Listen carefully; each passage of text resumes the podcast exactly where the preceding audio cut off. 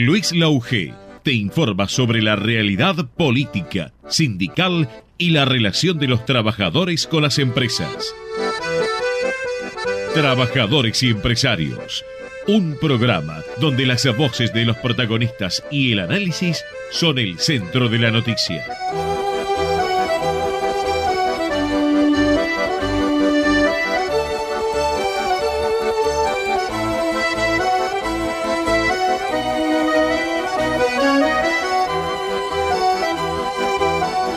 ¿Qué tal amigos? ¿Cómo les va? Trabajadores y empresarios por Ecomedios como todos los miércoles, ya en la recta final, ¿eh? el domingo, las elecciones, algunos van a decir, yo escuché a un vecino mío que me dijo, por fin viejo, el domingo, y el lunes, ¿qué te cree que va a ser esto? Hay que ver el resultado del domingo de cómo sigue la turbulencia el día lunes, pero esto no termina más. Y bueno, si fueran solamente los, eh, a ver, porque también hay algunas opiniones que me parece que son bastante este, este, intolerantes, como que, y tenemos que votar a cada rato, y sí, hay que votar a cada rato, hay que votar, hay que votar, votar bien, pero hay que votar. Ahora también, en esta elección, eh, hay mucho para analizar. Dentro de un ratito vamos a hablar con una persona que sigue mucho el tema. Y, hay que hablar mucho de, la responsabilidad también de los candidatos y de no de cómo le mortifican la a la gente su vida diaria, la necesidad de ser un poco más prudente. ¿Por qué no lo hicimos un poquito mejor? ¿no? Este, vamos a ver, hay estilos, es cierto. Por supuesto que hay modelos, desde el punto de vista político hay modelos, modelos más populares, menos populares, la derecha, esto, la privatización a todo nada, la dolarización, la seguridad, sí, pero también este, estilos. Eh, hay que ver qué va a pasar, ¿no? Este, si va a ganar eh, Javier Milei, que aparentemente va a estar en la lista de, no sé si ganan en, primera vuelta, no lo sé, porque ya a esta altura quien dice que lo sabe eh, no, no, no, no, no, está mintiendo.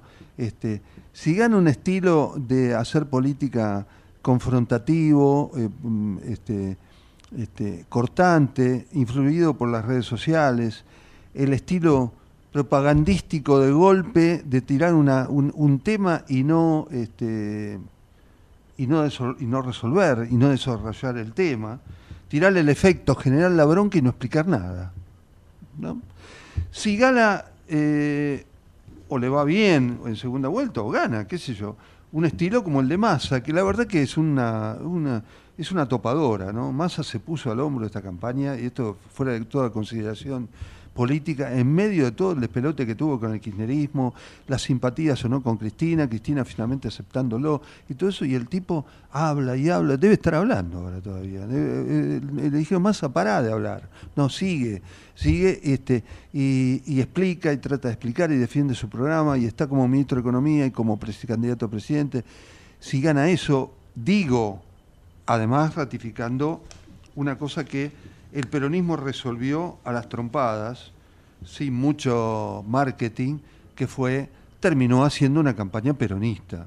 Massa quería hacer una campaña distinta. Finalmente terminó haciendo la campaña y el cierre de campaña ayer en, eh, en, el, en el estadio de Arsenal de Sarandí con Kisilov presidiendo Kisilov, la gran apuesta es Kisilov, que aparece como un dirigente muy, muy interesante, ¿eh? sin corrupción y muy interesante para dentro de cuatro años. Este, y hablando de Perón, él su, origen es comunista, pero se ha convertido el peronismo de una manera este, casi este, este, vertiginosa y fanática, y eh, defendiendo al peronismo, dejándole a Massa todo lo que fuera este, la necesidad de hacer que el domingo demos una vuelta a la historia, dijo Massa. Y terminó el discurso de Massa en el Arsenal, en la misma cancha donde Cristina cerró, este, había cerrado su candidatura este, creando eh, Unidad Ciudadana en su momento, y cerró con la marcha peronista. Y los gremios aplaudiendo y toda la cosa. Es decir, los actores estos que de golpe te dicen, y pero hay cosas que no se van a utilizar más. Y todo es muy relativo. Es cierto que las redes te crean, las redes sociales te crean una idea, pero también hay una mística que tiene que ver con esto. También Patricia Bullrich este, este, ha generado una mix, un mix de, eh, de Juntos para el Cambio, un discurso privatizador y ordenado a la necesidad de terminar con el kirchnerismo, pero con actos firmes en la calle. Bullrich es una dirigente tradicional, fue una dirigente tradicional del peronismo y, tiene esos, eh, eh, esas virtudes y, vicios a la vez, pero la necesidad también de cerrar en la calle. Este, hoy eh, ya estuvo en Barranca de Belgrano, Patricia, junto a la reta, a quien designa, si es presidenta, jefe de gobierno, próximo jefe de gobierno, quiere mostrar, cerrar esa brecha que puede mostrarse de que los en una segunda, eventual segunda vuelta, la gente de la reta votaría a Massa y no a Bullrich. Bueno, esa brecha la quieren cerrar con la reta como jefe de gobierno.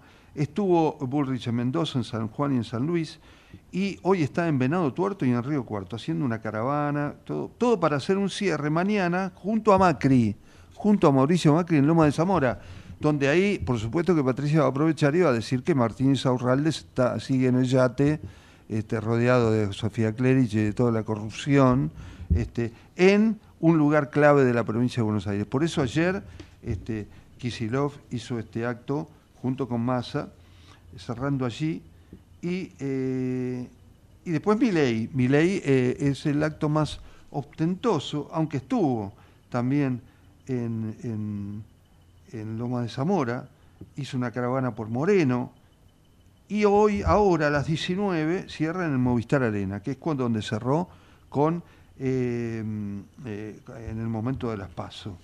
En el momento de las pasos. Este, bueno, eh, todo esto preparándonos para esto, pero tranquilo, porque esto sigue, esto sigue, esto va a ser una discusión y ahora vamos a ver si en realidad esta campaña qué tiñó, qué la, qué, la benefició y qué la perjudicó, y si los dirigentes tienen que estar un poco, ser un poco más compasivos con la gente. Ya volvemos y tenemos un entrevistado. ¿Sabías que en Quilmes tenés un centro municipal de zoonosis? Podés comunicarte de lunes a viernes de 8 a 14 horas al 2204-9347 o acercarte a Avenida Hipólito Yrigoyen 273 para consultas veterinarias, castraciones, vigilancia epidemiológica y de enfermedades zoonóticas y control de plagas y vectores. Asociación de Trabajadores de la Sanidad Argentina, Buenos Aires, un gremio fuerte y solidario que construye con responsabilidad y compromiso un mejor futuro para todos los trabajadores de la sanidad.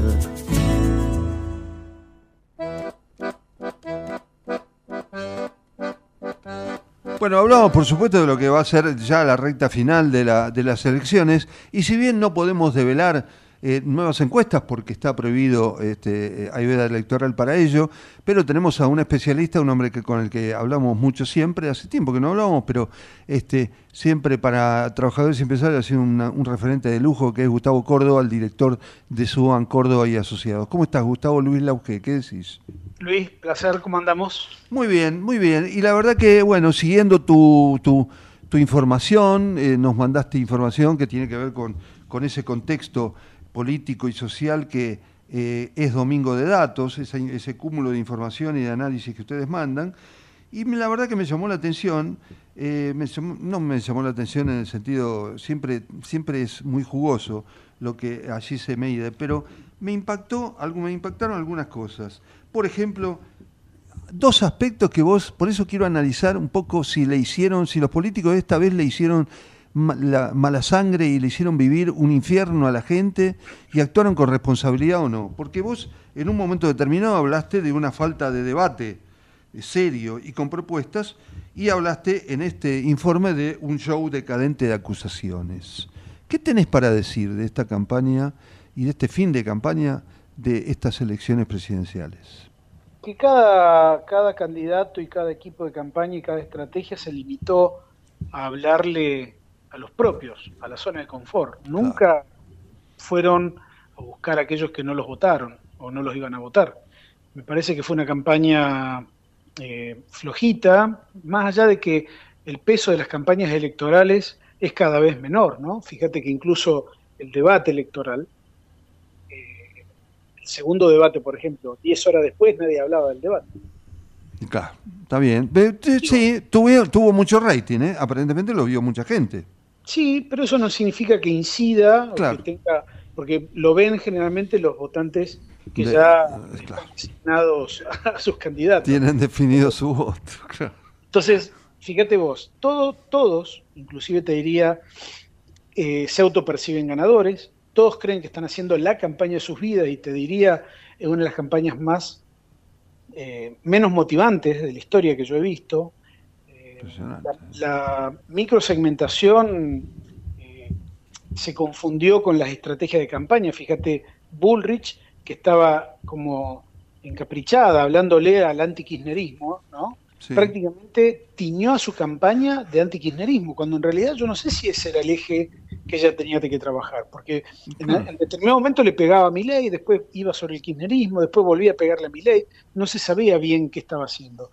En el caso de Massa, fíjate, el contexto económico es brutal en contra. Sí, claro. Tal, brutal, al punto tal de que, que Massa esté con, con- algo de competitividad hoy es un milagro. Ya no, no está dentro del margen de análisis de la opinión pública esto, ¿no? sino dentro del marco de la fe. Eh, no se puede explicar eh, que Massa esté hoy donde está si no hablamos de milagro. El hecho de que Massa pueda incluso ganar en una eventual segunda vuelta forma parte de un segundo milagro. Sí, además, perdón. Milei, decirte algo, a ver, lo de Milei, a mí me- me- cada vez que escucho declaraciones de Milei, Sí, es, eh, su candidata vice, de los que integran su lista en los distintos estamentos, cada día me convenzo más de que están diciendo las cosas que dicen porque en realidad no quieren que la gente los vote. Porque están Ay. en un estado de pánico casi total, porque de verdad, ¿no? ¿En serio? me lo- ¿En serio lo decís? pero, a ver, están planteando cosas que nadie en su sano juicio plantearía. Sí, lo, de- lo sí. de Marra, lo de Villarroel, lo que dicen sus candidatas, lo que dice su candidata a diputada en el Sí. número 8 Tío, respecto de liberar a los varones de la responsabilidad de la paternidad. Pero vos decís, che, a ver, escuché sí. bien esto. Sí, sí, sí, sí, no quiero, no quiero profundizarlo porque quiero que sigas en el debate general. Pero sí, es verdad, eh, el- una campaña, una eh, candidata a diputada, ahora es Lemoine, Lemoine, eh. Lili Lemoine, de, eh, de la Libertad Avanza, dijo que el- los hombres, pero aparte la explicación que dio, los hombres tienen que decidir, en, eh, a partir de que la mujer queda embarazada, tiene 15 días para decidir si tiene eh, rechaza o, o se habilita su paternidad, porque además no, tiene, no hay derecho a que el hombre tenga que pagarle a los hijos hasta los 18 años si la mujer, perdón la audiencia, pincha un forro y queda embarazada. Eh, eh, una grosería para con la mujer. pregunta, ¿eh? Fuera de tiempo y de lugar, Sí, eh, sí, sí. pareciera fuera de siglo, ¿viste? Sí, Entonces, una cosa de loco. eh, Ahora, todas que- tienen impacto, perdón, porque Bullrich No. empezó con, con el tema del antikirchnerismo y en realidad tendría que haberle pegado a Milei o refirmar un poco la derecha, qué sé yo, el liberalismo. Massa terminó ayer cantando, bueno, él quizá no trata de disimular un poco, pero en un acto en Arsenal, al final cantando todos la marcha peronista y con los sindicatos, cosa que ellos no querían hacer y lo hicieron. Y Milei hoy está en el Movistar Arena y hará su show en el, en el espectáculo, ¿no? Eh, to- ¿Todo le sirvió o no le sirvió todo eso a ellos? mira, yo te diría, A ver. si uno pudiese ver los estudios de opinión pública desplegados en el tiempo, la verdad, en el caso nuestro, no ha habido grandes cambios en las tendencias, Sí. digamos. La primera encuesta que hicimos después de las PASO y la última que hicimos hace pocos días atrás, no hubo cambios en los, en los lugares. El que estaba primero terminó primero, el que estaba segundo terminó segundo y la que estaba tercera terminó tercera. Claro. Eso como una primera cuestión. La segunda, todos esos estos escándalos que hubo, Chocolate, Insaurralde, Melcoñán, etcétera, movieron la aguja posiblemente de las audiencias enojadas e intolerantes y la de los electores no. Ah, porque mira. estamos en presencia, Luis, creo, de un voto mucho más ideologizado de lo que todo el mundo piensa. Eh, los medios que por ahí creen que son los que generan las subidas y las bajadas electorales, ¿no? Hablaban de Milei desmoronándose previo a las PASO, Sí, y era más que nada, y esto te lo digo con claridad, Sí. un aspiracional, ¿no? Es decir, la política, una gran parte de la política y gran parte de los medios de comunicación eh, están en una posición aspiracional, es decir, están parados en el lugar en donde les gustaría estar y no donde realmente están. es decir, no se desmorona mi ley. Esta es la cuestión. No, ¿dónde? ¿En dónde se desmorona? No, no, por eso. Eh, la evidencia nos está diciendo otra cosa. La evidencia está hablando de que Milei, como mínimo, tiene los votos de las pasos y le ha agregado votos en las provincias más importantes, como por ejemplo provincia de Buenos Aires. Ah, mira vos, ah, mira vos. En cambio, analicemos a Patricia Bullrich. Decime vos, ¿en cuántos distritos hoy gana Patricia Bullrich como para sostener el sueño de ingresar al balotaje, además de capital federal? Ah, y... No ah. gana en ningún lado, Luis, no gana en ningún lado Patricia Bullrich. ¿Y por qué ganaron sus los candidatos radicales y por qué ganó Junto por el Cambio en muchas provincias? Diferente, es lo que nosotros sostenemos desde hace mucho tiempo. Las categorías de voto no las podés leer de manera lineal. Lo que vota la gente para intendente no se puede correlacionar con el voto provincial. Y lo que vota la gente para gobernador no se puede correlacionar para el voto nacional. Son cosas absolutamente distintas. ¿Y sabes qué te diría? Es, es de eh, ignorancia política pretender unificar, che, porque ganó el peronismo Tucumán con 60 puntos, más va a sacar 60 puntos. No, como ya lo sacó 62, Bullrich va a sacar 62. ¿Sabes qué? El mundo así es demasiado simple. Ahora, y el milagro, y el milagro Massa, que como vos dijiste en un momento, este, tiene que ser ministro de Economía, tiene que ser, y en medio de que, es decir, que si yo voy, eh, como ayer, al chino, me pongo en la cola, y la gente dice, esto es un desastre, y me imagino 10 tipos que me rodean que van a votar en contra de Massa, en una de esas Massa genera un milagro, o, o no, o no. Bueno, el milagro se llama paradoja Condorcet, que es una quizá un una cuestión muy técnica de la ciencia política o de las matemáticas, pero establece que la segunda mejor opción de muchos votantes puede ser consagrada presidente en un balotaje. Claro, porque ahí eso no sí, no, perdona, continúa, sí, decime. Eso no significa que voten en primera instancia a un candidato y que nunca votarían en primera instancia a un candidato de que posiblemente voten en segunda. Por ejemplo, te voy a dar un, caso así bien paradigmático. Puede darse el caso de votantes de Bullrich de primera vuelta que en segunda vuelta voten a Massa. Ah, mira vos, ah, mira vos. Bueno, esto me da pie para también eh, parte del informe muy bueno que, que, elaboraron con, con, Paola en Suban Córdoba y Asociados, que tiene que ver que vos le das un escenario mucho más importante a la segunda vuelta, no sé si mucho más importante, pero que la segunda vuelta son en general mucho más competitivas que lo que se cree, decís. ¿Por qué? Claro, primero pensar que la posibilidad de tener segunda vuelta está prácticamente igual a la posibilidad de que Milei gane en primera, ¿no? Está claro eso. Está bien. Puede ganar en primera Milei. Eso te lo digo de verdad porque eh, no podemos dejar de observar que la mayoría de las encuestas tiene un subregistro del voto de Milei. En las pasos fue del 12%. Sí. La nuestra domiciliar estuvo a cuatro puntos del voto de Milei. Pero bueno, al margen de eso, yo te diría, ojo que puede haber ahí un voto a Milei que está que puede manifestarse el día de la elección. Pero si llegásemos a tener balotaje, los antecedentes, los ejemplos en la región, la dinámica misma del balotaje me hacen pensar que, primero, se trata de una elección totalmente distinta a la primera vuelta. Los antecedentes previos son importantes, pero no son determinantes. ¿Qué significa eso? Mira, vamos al 2015 de Argentina, Scioli sacó casi 38 y pico, Macri sacó 33 y pico y la segunda vuelta la ganó Macri, es decir, la ganó el que sacó segundo. ¿no? Eh, en la región, en Uruguay y en Brasil, tuvimos balotage para definir las presidenciales y se definieron por un punto. La de Macri con Scioli se definió por tres puntos de diferencia. Es decir, mm. Luis, hay que ser prudentes a la hora de proyectar. Claro. Porque nada de lo que pase en primera vuelta va a pasar en segunda. Es decir, se resignifica el escenario político de una manera brutal es más, yo te diría, en la segunda vuelta vamos a ver un esbozo de lo que pueden llegar a ser las coaliciones a futuro en la Argentina, porque lo que hemos tenido hasta acá ya no existe más, ¿no? El bipartidismo, el bicoalicionismo. Eso, eso lo leí. Vos decís que el bipartidismo, ahora, pero espera, el bipartidismo, según vos, no existe más. Se terminó con esto. Pero aparecerán desde ahora en adelante nuevos Milei y nuevas terceras fuerzas que puedan eh, llegar a la presidencia eventualmente. Terceras o cuartas fuerzas, o puede haber ah, reagrupamiento, posiblemente el radicalismo se claro. Claro, el radicalismo podría haber jugado un rol eh, claro, su propia, su propia, su propio miedo político asociado con el PRO, este, le podría haber dado al radicalismo un protagonismo importante en el revoleo este de dudas, ¿no?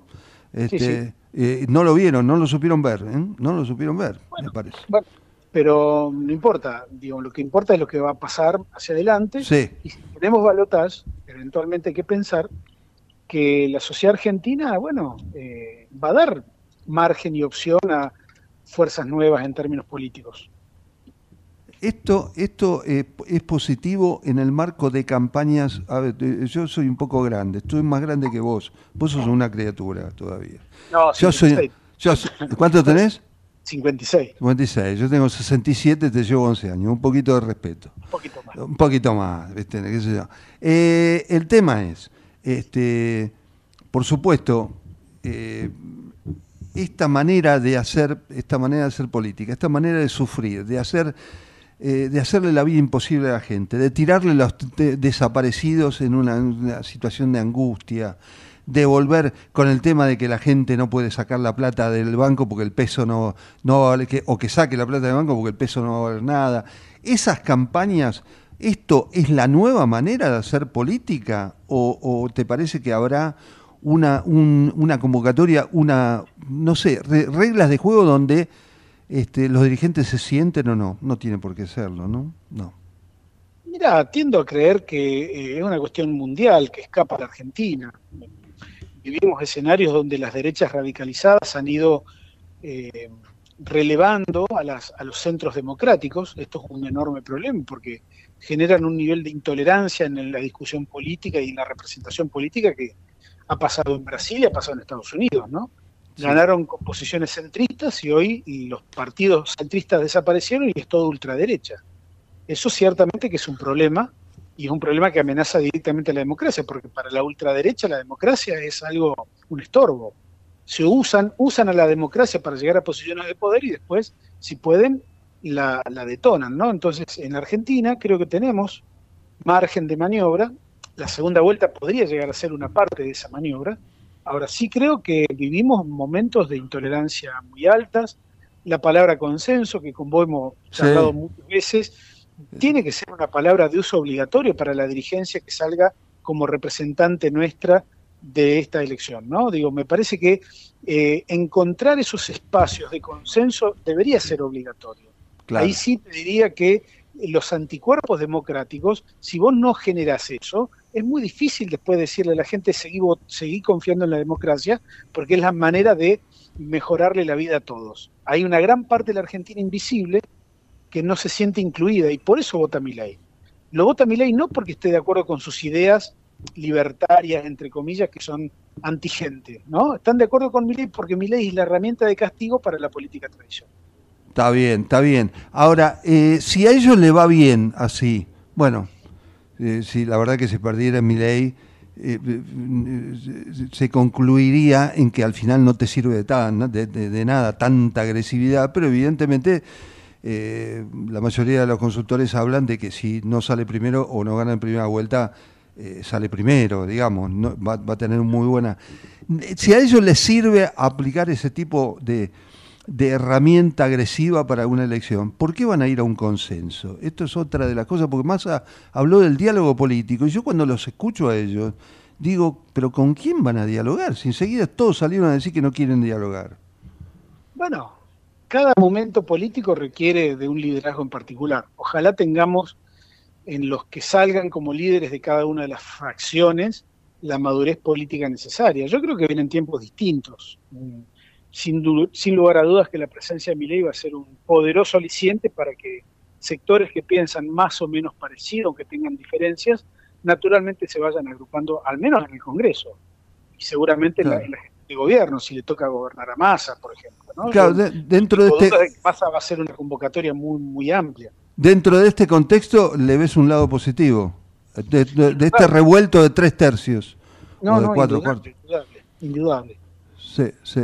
Este, y bueno, y con Milei nadie, nadie deja de, de, de- de ver a Milei con posibilidades hasta de ganar en primera vuelta. Pero bueno, no te quiero... El problema de es la gobernabilidad, no es que tenga posibilidades de ganar.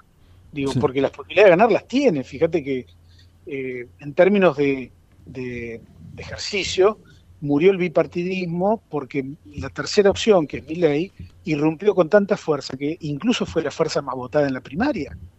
Entonces, No, seguro. no, seguro. no, yo no dudo que el tipo tiene chances de ganar. Lo que sí creo, Luis, que hay que examinar la gobernabilidad de Milei. Y así yo veo con mucha preocupación que no sé si tiene, o primero, él el rodaje necesario para ser un piloto de tormentas. Dos, la libertad avanza, ¿es un partido político o es un rejunte? Te- Tiendo más a creer esto último.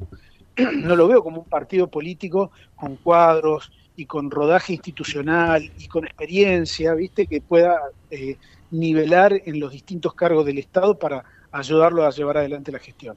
Después veo un montón, como dice mi amigo el turco Asís, un montón de Mm. solidarios con el vencedor, ¿viste? Que van a concurrir a mojar la medialuna en cualquier, en cualquier taza de café con leche. Porque, digo, eh, siempre hay un montón. Ahora, eso no es un gobierno. Digo, No, vos no.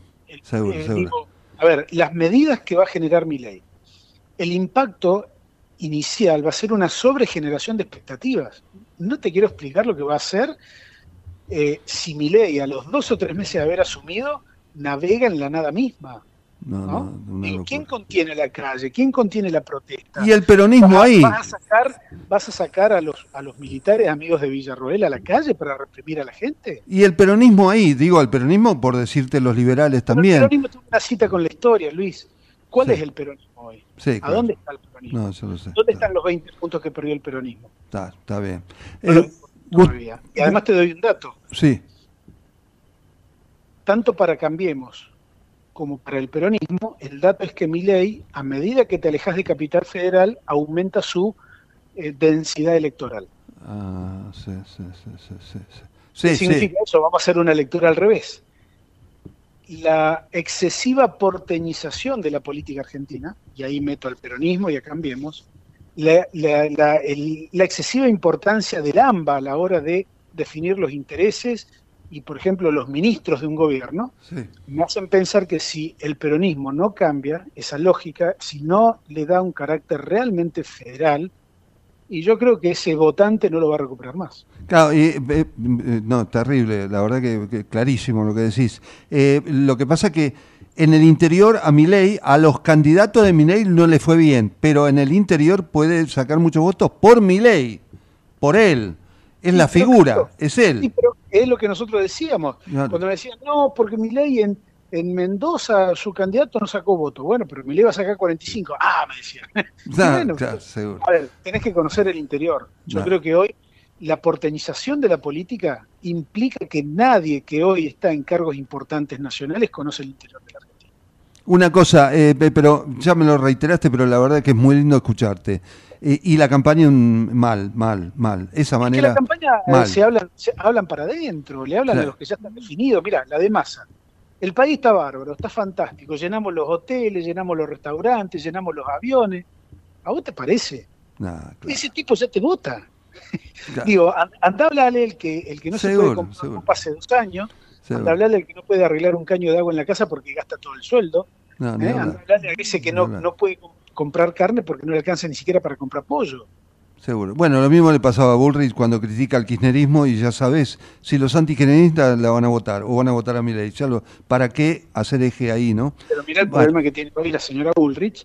Denostó públicamente a la reta Sí, claro. infinito, y en el mayor momento de debilidad lo convoca para que lo acompañe. Gustavo, la verdad que fue un placer escucharte y bueno, este, me, me gustó mucho porque fue una charla sin números, pero con mucha tendencia y con mucha política y explicación que vos le das también. Eh, te agradezco muchísimo la participación en el programa. ¿eh? Chao Luis, cuídate mucho. Gracias. Gustavo Córdoba estuvo en Trabajadores y Empresarios. Ya volvemos.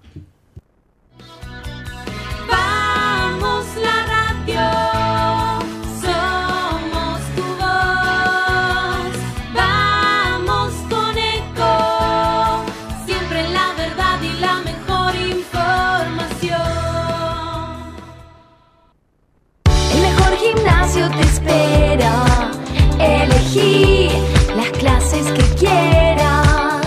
En un fit vamos a cuidarte. En un fit venimos a encontrarte. ¿Sabías que un rico y auténtico sabor de un gran espresso ya no se encuentra solo en las cafeterías gourmet? Y además, con la línea de cafeteras Oster, la preparación de tus bebidas favoritas con café son tan ilimitadas como tu imaginación. Conoce todas las cafeteras disponibles para vos en www.osterargentina.com. Espacio cedido por la Dirección Nacional Electoral. Hoy tenemos la oportunidad de poner un punto y aparte, de empezar a reconstruir una Argentina distinta, libre, próspera, sin inflación, pujante y segura. Alberto Venegas Lynch y Marcela Pagano, candidatos a diputado nacional por la provincia de Buenos Aires. Milei, candidato a presidente de la Nación, lista 135. Espacio cedido por la Dirección Nacional Electoral. Unión por la Patria. Sergio Massa, Agustín Rossi, candidatos a presidente y vicepresidente, lista 134. Espacio cedido por la Dirección Nacional Electoral. Ni cómplices ni sometidos. Vamos con la izquierda, en las calles y en el Congreso. En Buenos Aires, Graciela Calderón, senadora nacional. Frente de izquierda, lista 136. Espacio cedido por la Dirección Nacional Electoral. Tener un presidente que sepa gobernar, vale. Juan Schiaretti, presidente. Florencio Randazzo, vicepresidente. El voto que vale para ser un país normal. Hacemos por nuestro país. Lista 133. Informate en ecomedios.com. Seguinos en Facebook. Ecomedios Live. Comienzo espacio publicitario. ¿Sabías que en Quilmes tenés un centro municipal de zoonosis? Podés comunicarte de lunes a viernes de 8 a 14 horas al 2204-9347 o acercarte a Avenida Hipólito Yrigoyen 273 para consultas veterinarias, castraciones, vigilancia epidemiológica y de enfermedades zoonóticas y control de plagas y vectores.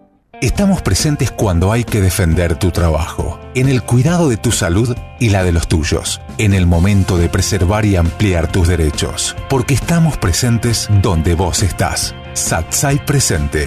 Afiliate al Sindicato de las Nuevas Tecnologías ingresando a www.satsaipresente.com.ar.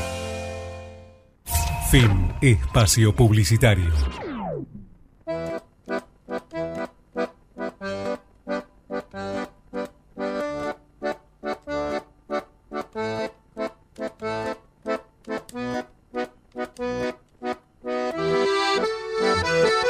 Seguimos en Trabajadores y Empresarios. La verdad que un gusto haber hablado con Gustavo Córdoba, porque la verdad que, bueno, este, pone eh, eh, muy claramente, pone muy claramente la manera de hacer política. Se acabó el bipartidismo, ¿eh?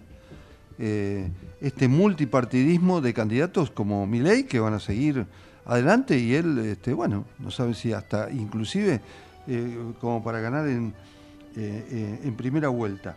Mientras tanto, este, hubo, bueno, una de las figuras sindicales que tiene Milei, que es Luis Barrio Nuevo, acusó a Bullrich de pasarse de, terro- de terrorista a presidenta del PRO. Barrio Nuevo volvió a la carga, dijo que, reiteró que eh, respalda al candidato de Libertad Avanza, pero que no le pidió absolutamente nada. Se dedicó mm, a decir cuántos, cuántos años hacen que viven de la política. Les voy a decir algo.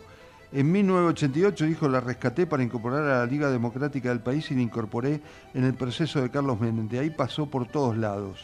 Todo, una, todo es una denuncia, todo es una rosa con la, con la, con la difamación. Eh, como decíamos, están los, eh, los cierres de campaña, eh, lo que tiene que ver con este, en este momento el acto del propio Milei. Eh, mientras tanto, eh, el presidente de la Nación reunido en China con empresarios y con el alcalde de Shanghái, Alberto Fernández, está fuera. Bueno, el acto ayer, fíjese cómo cambió la característica de este acto y cómo tomó el protagonismo Massa, que Cristina sigue en el Calafate y Alberto Fernández está en China. El acto de ayer fue eh, el intendente de, Avellaneda este, en, el escenario, eh, Kisilov, que va también el domingo por la, por la elección en la gobernación de la provincia de Buenos Aires, eh, que bastante más aliviado, quiero decir, porque en la provincia de Buenos Aires gana por un voto. ¿eh? Acá tenés que superar en la presidencial, tenés que ganar por el 45% y si no, eh, obtener 10 puntos de diferencia sobre el segundo eh, para ganar en primera vuelta. En provincia de Buenos Aires ganás por un voto. El que gana por un voto es gobernador. En eso Kicillof me parece que tiene más ventaja por la propia característica de Kicillof. Kicillof definió muy bien sus candidatos y se volcó a una, sin, sin dudar, a un votante kirchnerista y eh, peronista este, en la provincia y, y él recorrió mucho eh, el territorio. Eh, después, también una especie de unión del radicalismo contra Milei. A la convocatoria de radicales hubo, estuvo Eugenio Nito Artaza, Gustavo López, gente que está en el pan kirchnerismo, que no está con la conducción nacional, pero son sectores de la UCR referenciados con, Raúl, con Ricardo Alfonsín y quieren hacer un llamado a la acción a 40 años de la restauración de la democracia en la Argentina y sostienen que a la hora es hora de unirnos en defender la democracia y los valores que son fundamentales para nuestra nación. Acá se, se sumó y se, se polarizó otra cosa, que es el, eh, el miedo a mi ley de parte de los dirigentes, este, a lo que signifique las cosas que diga mi ley, este, y más que las propuestas propias, este, ¿no es cierto? Hasta el propio Gerardo Morales, por supuesto interviniendo con Juntos para el Cambio, este, consideró que un eventual gobierno de Milei, el candidato sería inviable en el país. Bueno, Gustavo Córdoba decía, ¿no? Esto, pero estos son especulaciones eh, políticas. ¿Cómo hará Milei para gobernar? Porque ganando inclusive en primera vuelta, eh, sus candidatos, sus diputados van a tener que, eh, no van a lograr consenso, van a tener que ir a la negociación con Juntos para el Cambio y con, eh, y con el masismo, digamos así. Pero todo tiene que ver, esto tiene que ver con el análisis de los dirigentes. La gente hoy, Milei es uno de los candidatos más potenciales a ganar en primera vuelta o a ganar por lo menos en una eh, en una mm, pendiente de, ir a un balotaje con un masa que bueno la remó la remó este, como pudo bueno como dice Gustavo hablando de los de, la- de las virtudes del gobierno cuando en realidad tiene inflación y todo eso todo eso quedó me parece que acertado desde el punto de vista de tener eh, qué qué elegi- eh, eh, eh, qué contrincantes elegir. Tema que tiene que ver que eh, me parece que lo criticaron también mucho y que me parece que fue un acierto, a a ver si se me entiende, desde el punto de vista marketinero de, eh, del gobierno, que tuvo que ver, y que lo criticaron mucho, que tuvo que ver con las expresiones del ministro de Transporte, Diego Giuliano, respecto de lo que serían los subsidios.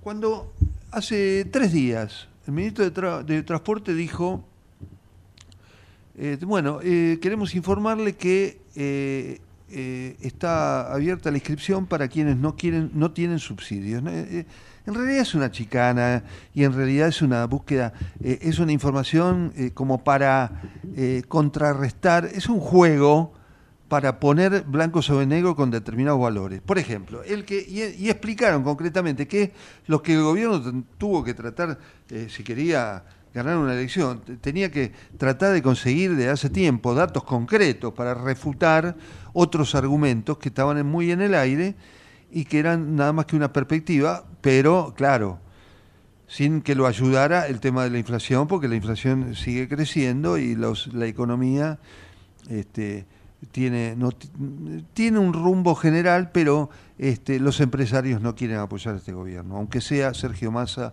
el candidato presidencial. Y en este caso, Giuliano lo que decía era que es una medida de esclarecimiento de la información decir que cada uno de ustedes puede, al que no le gusta el subsidio del transporte, puede eliminarlo. Listo, se elimina el subsidio de transporte para quien quiera eliminarlo. Entonces les quiero avisar que el, boleto de colectivo sale 40 pesos y que el boleto de tren sale 20. Ahora, eso sí, si lo elimina, usted va a pagar un boleto de eh, transporte de 700 pesos en el colectivo y en- de 1100 en el caso de los trenes. Esto generó todo un revuelo, la oposición dijo, es un desubicado, ¿cómo van a decir eso? Pero en realidad lo que está, lo que tenía que decir precisamente el gobierno era eso, es decir, aclarar las cosas. Ustedes no quieren Estado, listo, no quieren Estado, listo, el Estado no sirve para nada, todo eso. Ahora, si ustedes tienen convicción de que no quieren el Estado, listo, eliminen el subsidio, elimínenlo pero tienen que pagar 700 mangos en el caso del colectivo y 1100 en el caso de, pa- del tren. Bueno, eh, un aspecto eh, importante desde el punto de vista del marketing eh, político. Bueno, una cosa que nosotros no quisimos dejar de, de, seguir es el tema, por supuesto, de las leyes laborales y tenemos en línea a Luis Rafagueli, juez de la Cámara Nacional del Trabajo, que está en comunicación con trabajadores y empresarios. Luis, ¿cómo te va? Luis Lauge te habla, ¿qué decís? ¿Qué tal? ¿Qué tal, Luis? ¿Cómo va? Perdóname, tenés, tenés poco tiempo, tenés poco tiempo. O, eh, sí, tengo, sí, ah, tengo poco tiempo porque tengo una, una clase ahora a la, ah, pero más o menos. Vos sos, una, vos sos un fanático de trabajadores y empresarios, así que te vas a quedar un poquito más. No, Luis, eh, en serio, yo no quiero perder de vista eh, en este marco de finalización de la campaña y demás los temas laborales. Y en los temas laborales, eh, ya la semana pasada hubo voces que estuvimos consultando respecto de la, sobre todo un aspecto muy importante que quedó muy, muy ahí volando, que tenía que ver con que se anulara, se mudara el fuero laboral de, a la justicia de Buenos Aires, que el Estado Nacional no tiene por qué tener una justicia laboral si es una justicia laboral que está contaminada y dominada por los gremios. Es decir, no hay eh, eliminar la justicia directamente la justicia eh, nacional y que no fuera dependiente del Estado Nacional. ¿Qué significa esto? Bueno, este eh, primero, lo primero que hay que aclarar, para vos y toda tu audiencia es que la justicia de trabajo no está contaminada por, por los gremios, es una justicia independiente, es una justicia... La justicia de trabajo eh, tiene 75 años de vida, la, la creó el primer gobierno de, eh, del peronismo, o sea, la creó el general Perón y ya en ese momento hubo eh, tensiones porque la corte de ese momento, que era una corte conservadora, eh, no le quiso tomar juramento a los camaristas que, que fueron nombrados. Si ahí empezamos con problemas, ¿no? Pero bueno, eh, ese es un detalle anecdótico. Lo que sí te puedo decir que la, la Cámara del Trabajo es una, un tribunal, eh, como te digo, de, de, esa cantidad de años, que ha elaborado eh, todo en, en su derrotero, en su trayectoria, ha elaborado una jurisprudencia muy importante con boletines este, mensuales y boletines temáticos de cada uno de los temas que le sirvieron a Norberto Centeno, autor de la Ley de Contrato de Trabajo, para redactar la ley. Y dije, bueno, vamos a ver qué es lo que dice la justicia, la jurisprudencia nacional sobre los distintos temas, y en función de eso, él, con las leyes que estaban dispersas, las unificó en un solo texto y en el año 74 se sancionó la ley de contrato de trabajo. Es decir, que primer punto, eh, no existe eso. O sea, los trabajadores ganan y pierden juicios. Te diría que un 50 y 50%.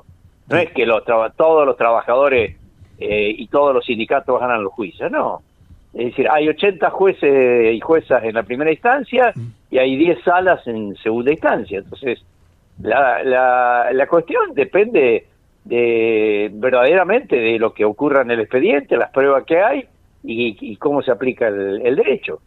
Ahora, este, muchas de esas sentencias van a la corte y la corte incluso las revisa. Ahora, lo que se quiere, lo que se quiere, esto fue una declaración de Patricia Burri que también habló de eh, derogar leyes laborales por decreto, ¿no? Si no consigue un acuerdo del Congreso, bueno, ya, lo, sabemos. Pero antes de que me diga... La verdad que no hay, eh, ¿sabes qué pasa? Eh, es un nivel de debate muy bajo, porque primero eh, no podés derogar la indemnización por despido, antes tenés que derogar la Constitución, porque la Constitución protege contra el despido arbitrario a todas las personas que trabajan. Entonces ahora, si quieren derogar la Constitución, si, que, si vos me querés decir que hay un candidato o una candidata que quieren gobernar sin Constitución o sin, sin, una, eh, sin un artículo que fue incluso después de la derrocación del, del, derrocamiento, mejor dicho, del, peronismo en el 55, fue un, un artículo que se, se sancionó eh, por la Convención Constituyente del 57, que es el 14 bis, y establece todos los derechos laborales, y después en el 94 fue ratificado, bueno, este, tendrían que ir contra todo eso. Y tendrían que decir, bueno, se derogan todas las leyes sociales, todas las leyes laborales. Eh, ah. Yo no creo, sinceramente no creo que eso que eso haya ocurrido. Ahora, él tiene una este, intención... que, vos, que vos discutas, que vos este, en una en una digamos en un debate amplio, en un debate democrático, se debatan eh, los problemas que hoy tiene el mercado de trabajo en Argentina y se puede analizar alguna ley para un determinado segmento de trabajadores y trabajadoras, no te lo, no te lo discuto, podría ser. Pero lo que no se puede decir, eh, hacer un embate así, eh, diciendo, no, yo en, en- en- en un, en un decreto este, derego, derego esas leyes. O paso la justicia, es, es un tema muy delicado Bueno, pasar espera, la justicia. espera, Luis, aclárame una cosa, pero eh, eh, se hablaba ahí de mudar la justicia eh, laboral y la justicia de las provincias a la ciudad de Buenos Aires. Eso tiene una Eh, no, no, intencionalidad. no, sería, eh, es- el tema es así. Eh, eh, la ciudad autónoma de Buenos Aires tiene una justicia, tiene un poder judicial eh, que, que no está eh, incluida la justicia del trabajo, porque en la capital federal hay una justicia nacional Claro. del trabajo, una justicia nacional civil, una justicia nacional comercial e inclusive una justicia nacional penal. Entonces, el, el, el objetivo principal de- de- del sector que, que pretende disminuir y debilitar las leyes laborales es pasarla al, al ámbito de la, de la ciudad autónoma, porque en ese caso la Cámara quedaría debajo del Tribunal Superior eh, de la ciudad. Con lo cual, eh, no es como ahora que las resoluciones de la Cámara van en apelación a la Corte, sino que irían a la, al Tribunal de la Ciudad y después recién a la Corte. Con lo cual estaría, estarías agregando una nueva instancia, al- Sí. alargando mucho más los juicios y este y por supuesto Tendenciosa. visión, eh, y no tiene además no tiene especialización el Tribunal Superior de la Ciudad para eso. Claro, Y claro. por otro lado, hay una ley que es la ley Cafiero, que le da reconocimiento Exacto. a la justicia nacional. Por lo tanto, eh, es un tema muy, muy complejo y un tema que no se puede debatir así livianamente. Sí. Decime, Eh, decime una cosa, esto- decime una cosa porque estamos... han todas las todas las asociaciones de, de- académicas y las asociaciones de jueces y juezas se han expedido en contra de este, de este proyecto hace ya muchos años que se viene debatiendo. Macri lo intentó hacer en el 2017 y no pudo. Decime una cosa No, para, para, no- sin- para sintetizar eh, esto que te quiero preguntar eh, y, y te puedo y te dejo tranquilo. Eh, ¿Qué esperás de la justicia laboral a partir de con todas estas campañas, desde la agresividad de Milei, desde eh, las peleas de Bullrich y Larreta, desde el peronismo que trata de resucitar eh, con masa, todo esto? ¿Qué va a pasar con la justicia laboral en el sentido de qué debería rol debería jugar la justicia, en especial la laboral, en esta nueva etapa democrática del país? Porque acá la justicia no se expresó nada en ningún lado, qué sé yo. La justicia parece que eh, fuera una justicia de otro una- Yo mundo. pertenezco a una asociación, Luis, que sí nos expresamos, sacamos un Sí, por comunicado. supuesto, no, sí, tuvo, sí. no tuvo mucho difu- difusión, pero eh, la realidad es que el juez o la jueza, eh, en este caso del trabajo, jura por la Constitución. Jura cumplir su mandato por la Constitución y por lo tanto, si vienen proyectos alocados como estos que se están eh, y que no tienen fundamento, fundamento constitucional, van a ser declarados inconstitucionales, no tengan ninguna duda. Claro. No van a poder, no van a poder avanzar. No van a poder avanzar, pero no porque se nos ocurra o se le ocurra al juez, eh, se le ocurra es malo y no, no le quiere hacer lugar. a- no, porque eh, el, el juez que jura por la Constitución tiene la obligación de hacerla respetar. Entonces, de vuelta a lo que, te decía al principio, si, si esos derechos están amparados por la Constitución, a su vez la Constitución en el 94 incorporó los tratados internacionales, y toda esa norma tienen un amparo, un amparo de un bloque constitucional, y bueno, está, eh, por ahí no va la cosa. Si vos querés mejorar la situación del país o querés mejorar eh, la situación de las empresas, habrá que buscar otros otros proyectos, otras salidas, otras situaciones desde el punto de vista impositivo, habrá que ver para nuevas eh, para nuevas contrataciones eh, y por el tipo de empresa, habría habría que habría que dis- discutirlo, pero no me parece que sea por ese lado eh, la solución. Y te vuelvo a reiterar, la justicia va, va a decir que no a, a esos proyectos. Eh, Luis, eh, no, te, te agradezco muchísimo la participación en el programa. eh, la verdad que es un gusto escucharte.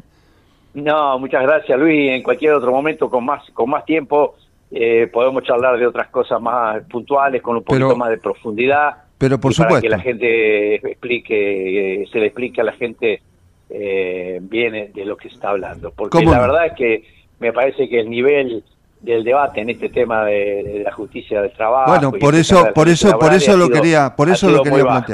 Por eso lo quería Bueno, plantear. muchas gracias. Queda abierto, queda abierto esto para la próxima entrevista. Gracias, Claro, Luis. no. Eh, Bueno, fue, buenas tardes, eh. Gracias. Fue el doctor Luis Rafagueli, juez de la Cámara Nacional del Trabajo. ¿Sabías que en Quilmes tenés un centro municipal de zoonosis? Podés comunicarte de lunes a viernes de 8 a 14 horas al 2204-9347 o acercarte a Avenida Hipólito Yrigoyen 273 para consultas veterinarias, castraciones, vigilancia epidemiológica y de enfermedades zoonóticas y control de plagas y vectores. Asociación de Trabajadores de la Sanidad Argentina, Buenos Aires, un gremio fuerte y solidario que construye con responsabilidad y compromiso un mejor futuro para todos los trabajadores de la sanidad. Geopolítica hoy. El zoom sobre la noticia destacada del momento. La columna de Leandro Lauger. Capítulo 22. Silenciar al mensajero, los periodistas muertos en la guerra entre Palestina e Israel.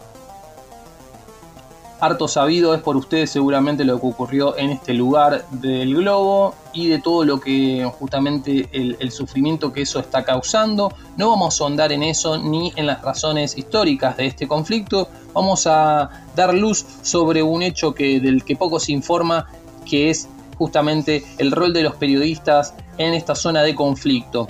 Al momento de hacer este informe, 17 periodistas han muerto en 10 días de conflicto según el Comité de Protección de Periodistas, una organización internacional que informa justamente que de todos estos 17 muertos ha habido 13 palestinos, 3 israelíes y un libanés. Los 3 israelíes han muerto en el inicio del conflicto y los 13 palestinos luego con el bombardeo indiscriminado de la Fuerza Aérea Israelí, que como todos ustedes saben, y si no ya los, les voy informando, eh, no discrimina infraestructura militar de civil y justamente esto lleva a esta gran cantidad de civiles muertos. Además, en la guerra, justamente como dice el dicho, lo, primero que muere es la verdad y que los periodistas justamente que informan otra campana suelen ser también objeto de estos ataques, así que no es de extrañar justamente que haya habido un número tan elevado de palestinos periodistas muertos. Todo esto, como digo, según el Comité de Protección de Periodistas. Es de destacar que el periodista libanés eh, asesinado en la frontera justamente entre el Líbano y, e Israel eh, fue asesinado por un misil de, del ejército israelí y la UNIFIL, la eh, fuerza provisional de, la, de paz de la ONU en el Líbano, se mostró entristecida y eh, justamente pidió el cese de los enfrentamientos y dijo textual en un comunicado, el potencial de que esta escalada se salga de control es claro y debe detenerse. Hacemos referencia a esto porque justamente estas provocaciones israelíes pueden llevar a que eh, Hamas, a que perdón, hasta a que Hezbollah, la, la, fuerza militante libanesa, pueda entrar en el conflicto, lo que llevaría la escalada a niveles temerarios.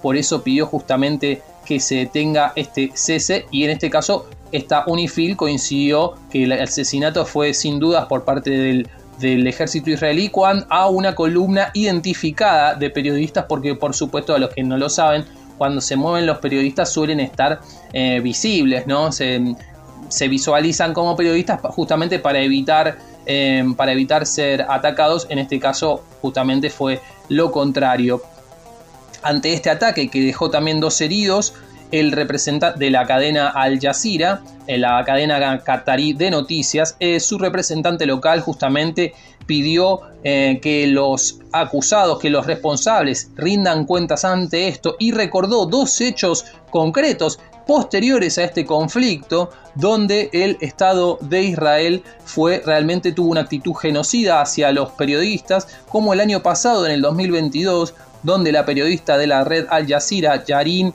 Abu Akle, fue asesinada en un campo de refugiados de Cisjordania por un francotirador del ejército israelí y a su vez nombró también como en el año 2021 la sede de esta cadena fue bombardeada por el ejército israelí acusada de estar en una base de Hamas.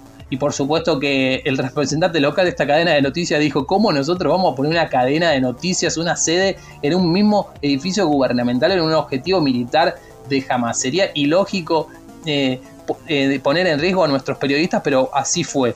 A su vez, ante estas ante esas acusaciones, por supuesto, el representante de Al Jazeera dijo que ese asalto había sido eh, un intento de silenciar la verdad, matando al mensajero, y el ejército de israelí em, respondió el gobierno, como suele hacerlo, bien digno a lo que ha hecho hasta ahora, y pidió el cierre total de la oficina local de Al Jazeera y la acusó de incitación a la violencia a favor de Hamas y de exponer a soldados israelíes.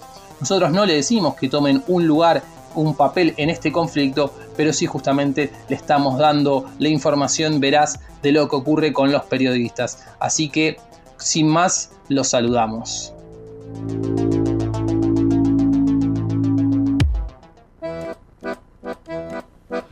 Bueno amigos, el domingo que viene votamos, eh, no le hagamos el juego a los dirigentes de, este, Em, que, ven todo con un pesimismo absoluto. Ese es el trabajo de ellos. Ellos lo único que les importa es que los elijamos. Votemos con esperanza. La democracia nos costó mucho. Seamos positivos y vayamos a las urnas con alegría. El domingo que viene, elecciones y, trabajadores empresarios el miércoles va a contar todo lo que pasó.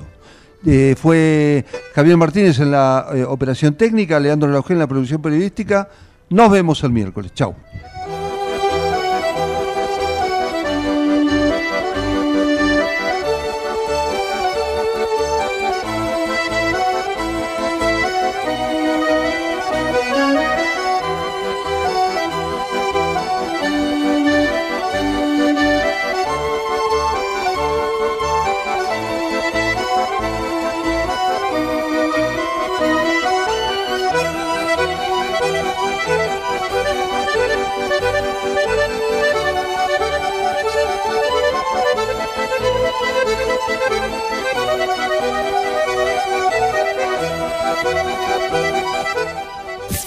Desde Buenos Aires, transmite LRI 224, AM 1220, Ecomedios